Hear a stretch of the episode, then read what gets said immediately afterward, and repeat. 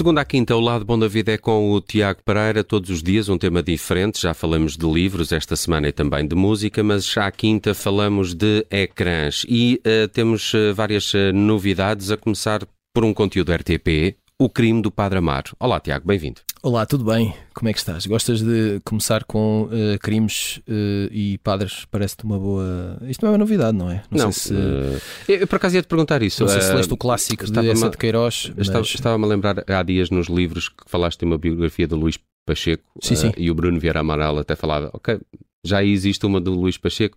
Claro. Poderiam haver outros autores.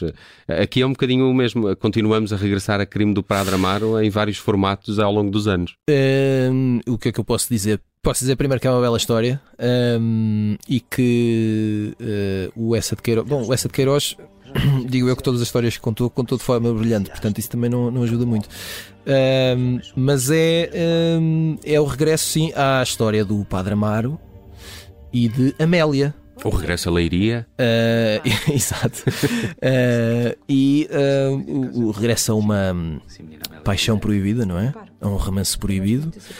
que tem, eu não vou, eu não vou, porque obviamente de certeza que há gente que nunca leu o livro ou nunca viu nenhuma adaptação, portanto não vou estar aqui a contar a história. Esta é a premissa da história, portanto há um, há um padre que é uh, substituído, digamos. Do século XIX, não é? Exatamente. E surge. E, e, e na altura também havia muito um lado de, de, de, de crítica, não é? E de. Uh, face ao, ao clero e, à, e ao lugar uh, da Igreja Católica e, e, a ironia clássica de essa de Queiroz.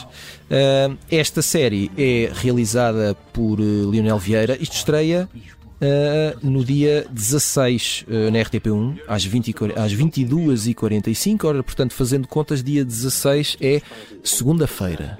É verdade. Uh, isto, mas isto é uma série em vários episódios, então que vamos poder acompanhar Exatamente. na RTP uh, ao longo dos próximos dias. Começa então na próxima segunda-feira uma nova adaptação do crime de Sim, Padre Amar. É protagonizado por José Condessa, Bárbara Branco, José Raposo e Filomena Gonçalves. Belo elenco. Outra sugestão, Tiago Pereira, Breakpoint na Netflix. Estou muito curioso com isto. Um, Breaking Point era aquele do Keanu Reeves, não era? Uh, isso era Point Break. Point Break, pois em é. Em português, uh, Ruptura Explosiva. Gosto muito desse filme. Se estiver a dar, vejo até ao fim. Os anos 90 todos condensados num filme tão miserável quanto incrível. É verdade. Se for possível. Patrick não é. Swayze e Keanu Reeves com um cameo de Flea, que era um dos bandidos. E Anthony Kids. E Anthony Kids também. Os dois, é, exatamente, exatamente. Acho Bom, que um deles leva um tiro até. Não, não acho que não é um, por acaso não é um deles que leva um tiro. É um, um, um dos loiros amigo do Patrick Swayze, mas não é o Anthony Kids nem o. É o, exatamente, é um dos surfistas é uh, malandrões. Um, este Breakpoint, eu não sei se te, nós já falámos aqui sobre essa série, é uma série chamada Drive to Survive da Netflix que já tem três ou quatro temporadas, agora não me lembro, e que é uma série documental que acompanha Uh, em cada época acompanha, em cada temporada acompanha uma época da Fórmula 1. Sim. Os bastidores. E não acompanha necessariamente as grandes estrelas. Portanto, uh, uh, nós estamos ali sempre atrás de Lewis Hamilton a ver o que é que ele faz. Então, a, a, a série até vai a, a pilotos menos. E ganharam muito estrelato, aliás, à conta desta série, tal como a, a Fórmula, 1, 1 no é, geral. No geral, sim. Este Breakpoint é feito pela mesma equipa, mas acompanha um ano uh, em competições internacionais de ténis. Oh, ok. E, portanto, mostra-nos os bastidores desta uh, indústria competitiva e de, sobretudo, novos uh, valores, assim podemos dizer. Como é que é viver nas grandes competições de ténis, que, é uma, que é um mundo muito difícil a todos os níveis. De, de, de diria que às tantas é preciso alguma sobrevivência de facto, porque é muito exigente. E também depois há entrevistas com antigas glórias do ténis e portanto eu isto estreia uh, amanhã, sexta-feira, dia 13 a partir de amanhã está disponível na Netflix e uh, estou curioso para perceber o que é que o que é que esta série vai revelar sobre o mundo do ténis Quero ver também. Uh, e se calhar também quero ver, ou nem tanto porque não é documentário, mas uma série, uhum. isto que tu trazes chamado Bem-vindos aos Chippendales. É um conteúdo Disney Plus. Exatamente, é uma produção da Hulu. Uh, a série em Portugal uh, pode ser vista através do serviço de streaming da Disney. Uh, Welcome to Chippendales. Chippendales que, uh, ao que parece, eu, eu, estive a tentar perceber se teria havido outro ou não, mas ao que parece foi mesmo o primeiro clube de strip uh, exclusivamente masculino. Uhum, uhum. Parece-me que sim. Um, o outro documentário sobre o Cipandales era a é Netflix, creio, ou não? Uh, não, não, não, não, não estou certo da plataforma, mas pronto. É, é, é, Foi hoje, o único que vi e gostei. Hoje em dia, para lá de, de clube de strip, é uma marca, não é? E, e que tem uns pelo menos até há pouco tempo, tinha até uns espetáculos que faziam uma espécie de tour pelo mundo em, vários, em várias cidades. Uh, e aqui este, esta série conta a história uh, de Somen Banerjee, uh, interpretado por Kumail Nanjiani. que foi o homem que criou o Chip and Dales, um bocadinho por acidente, ele depois até acaba por mudar o nome e passa a ser o Steve Banerjee. Uh, portanto, deixou que a América uh, tomasse conta de si. Uh, ele trabalhava numa estação de serviço, aquilo não, não, corre nada bem, ele está cansado, etc. Acontece uma série de peripécias. Ele acha que vai acertar no negócio ao criar um clube de gamão, o jogo.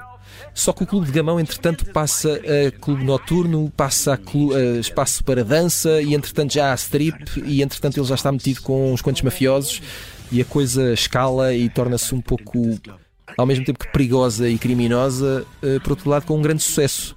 Um, e, uh... Começa em Los Angeles, mas depois tem uma sucursal em Nova York, depois passam Exato. para um negócio também tipo de musical, de apresentações Exato, de é isso, musicais. é isso, e há espetáculos que correm o mundo e etc. Um, e, e, é esta a proposta da série, basicamente. Não só contar a história do clube, mas sobretudo eh, este homem, não é? Como é que ele fez isto? Uh, sim, essa, a personagem já no documentário dá para, dá para perceber que é, que é sumarento. Um, The Last of Us HBO Max. The Last of Us é. Uh, uma das estreias mais esperadas uh, do início deste ano. Estreia também no dia 16, segunda-feira, uh, na HBO Max. E é a adaptação de um dos mais populares jogos de vídeo dos últimos anos. e as adaptações de jogos de vídeo não têm sido uh, não tem resultado da forma mais famosa. É difícil adaptar e o resultado é sempre um pouco duvidoso.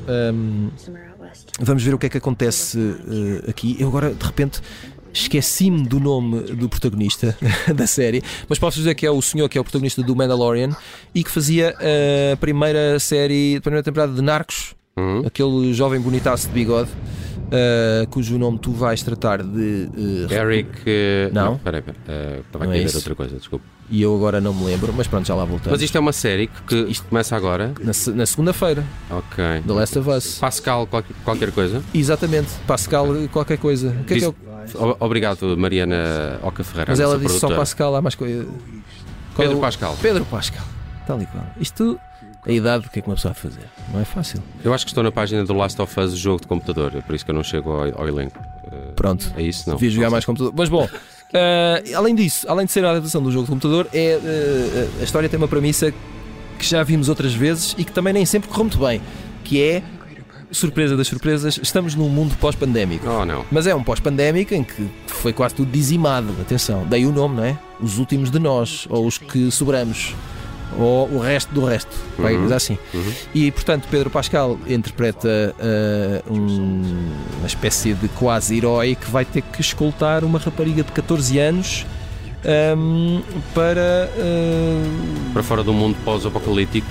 Bom, para fora do mundo não vai dar porque o mundo está todo desgraçado, não é? Mas eh, pronto, tem que transportá-lo através de zonas relativamente perigosas e basicamente é uma série de sobrevivência. No jogo, tu eras o, o pseudo-herói, não é? E provavelmente tinhas que te safar de. Eu nem sequer fazia ideia que isto era um jogo. Uh, mas obrigado. Mas já. é por isso que eu venho aqui. Exato, exato era isso que eu Não tem naves, mas é um jogo.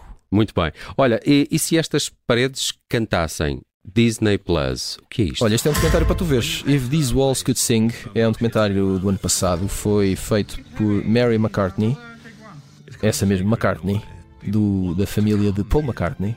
Uh, é. Exato, é uma das filhas de Paul McCartney uh, e é um documentário sobre os estúdios de Abbey Road. Ah, ok. Pois é, agora já queres ver, não é? Agora já quero ver, sim. Onde uh, tanta e tanta gente uh, gravou. vamos só lembrar, vamos só dizer dois nomes: Beatles e Pink Floyd. Pronto. Uh, não, mas e orquestras inteiras, e portanto é um, é, um, é um estúdio essencial na história da música clássica, da música popular, do rock and roll. ainda existe, é um, é um ponto turístico de Londres. Uh, pode ser visitado inclusivamente e isto é um, é um olhar sobre a história, sobre as pessoas uh, que o fizeram, sobre os artistas que por lá passaram, o legado, as memórias, muitos testemunhos e está disponível no Disney Plus. E fechamos com Restos do Vento, HBO Max. O que é Restos do Vento? É um filme recente de Tiago Guedes, do realizador português, e que agora pode ser visto uh, na HBO Max. E eu acho sempre muito bom que estes filmes que nem sempre chegam a todas as salas, nem sempre. Enfim, agora podemos estar aqui a discutir a questão de se as pessoas vão ao cinema, se não vão, etc. Todas essas coisas, mas de repente termos este, estes filmes disponíveis uh, em streaming uh, parece muito bom. Grande elenco. Um, sim, um filme com Albano Jerónimo, Nuno Lopes, Isabela Abreu.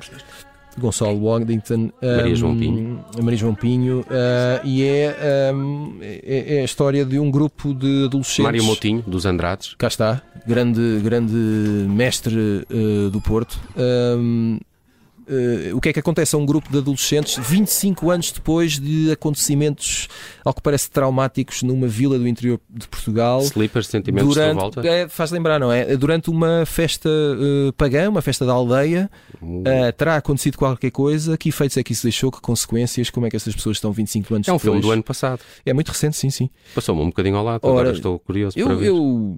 Oh Nelson, vá lá, eu não venho aqui por acaso. Quer dizer, isto dá imenso trabalho.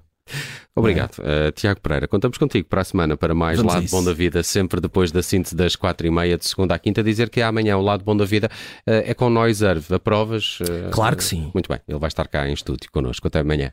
Um abraço. Abraço.